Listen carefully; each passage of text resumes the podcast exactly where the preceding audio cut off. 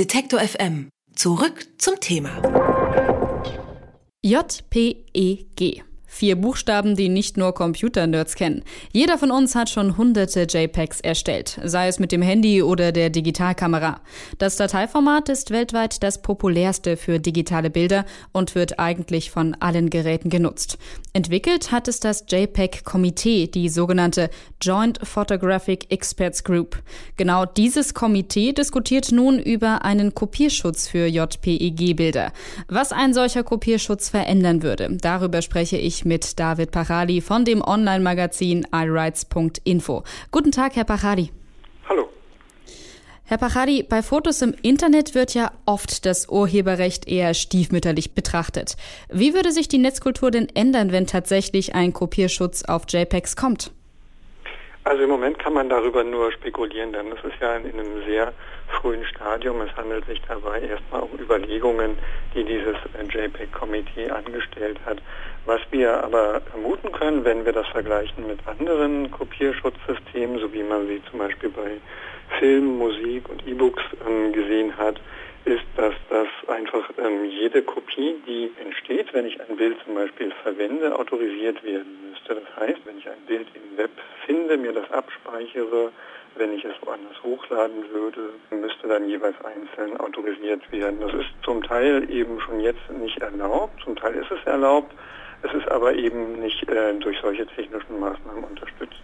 Jetzt haben Sie schon gesagt, zum Teil wird das heute auch schon verboten. Gibt es nicht andere Wege, sein Urheberrecht bei Fotos zu schützen, die schon ganz gut funktionieren?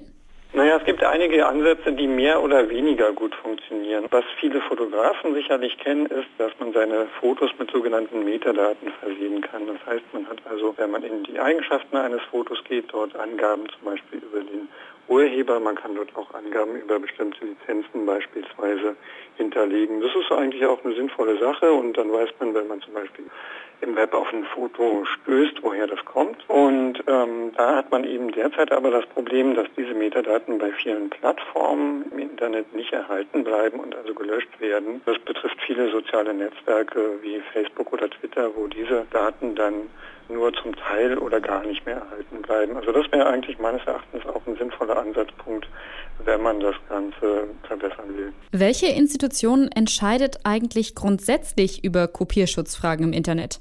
Naja, gibt da eigentlich jetzt keine zentrale Institution. Es gibt natürlich diese Normungsgremien, wie dieses JPEG-Komitee. Das ist ja eine Arbeitsgruppe, die bei zwei internationalen Normierungsorganisationen angesiedelt ist.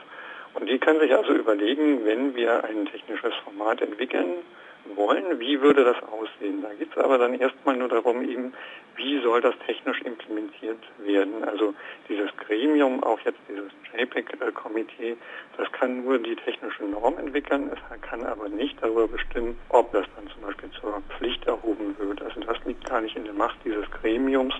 Da ist dann einfach die Frage, wie gut wird so ein Format dann angenommen. Bei Musik und Film gibt es ja schon das sogenannte DRM, Digital Rights Management, aber der Kopierschutz wird trotzdem im großen Stil umgangen, wenn ich jetzt an Streaming-Seiten denke oder Tauschbörsen für Filme und Musik. Beim Kopierschutz für JPEG-Bilder stelle ich mir das Ganze eigentlich noch einfacher vor, denn man könnte ja einfach einen Screenshot machen, oder? Also kann das Ganze überhaupt funktionieren?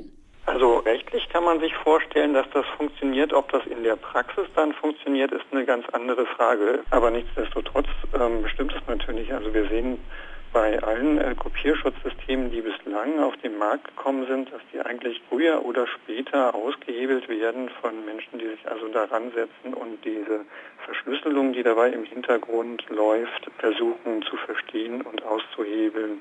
Also da wäre auch meine Erwartung, dass dieser Kopierschutz, also so ein harter Kopierschutz für Bilder sich wahrscheinlich in der Praxis gar nicht so würde durchsetzen lassen.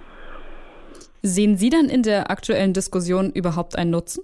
Ich glaube, es ist erstmal ein sinnvoller Ansatz, ähm, sich zu überlegen, kann man das weiterentwickeln, eben wie ich schon sagte, zum Beispiel, dass Metadaten auf bestimmten Plattformen erhalten werden. Ob man jetzt tatsächlich einen harten Kopierschutz, ob das eine sinnvolle Sache ist, da hätte ich doch große Zweifel. Ich würde allerdings auch nochmal einschränkend sagen, Das ist nur ein technischer Standard, der jetzt in der Überlegung ist. Und ähm, wir haben auch schon gesehen, es gibt Hunderte und Tausende von solchen technischen Normen, die sich oftmals dann eher so als Luftschlösser erwiesen haben. Also gerade was die technischen Standards im Internet angeht, da wird viel überlegt und nicht alles davon werden wir dann wirklich auch morgen sehen, wenn wir das Internet aufmachen.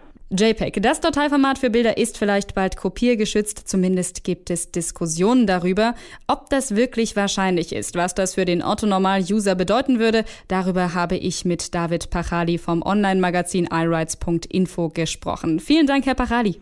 Gerne.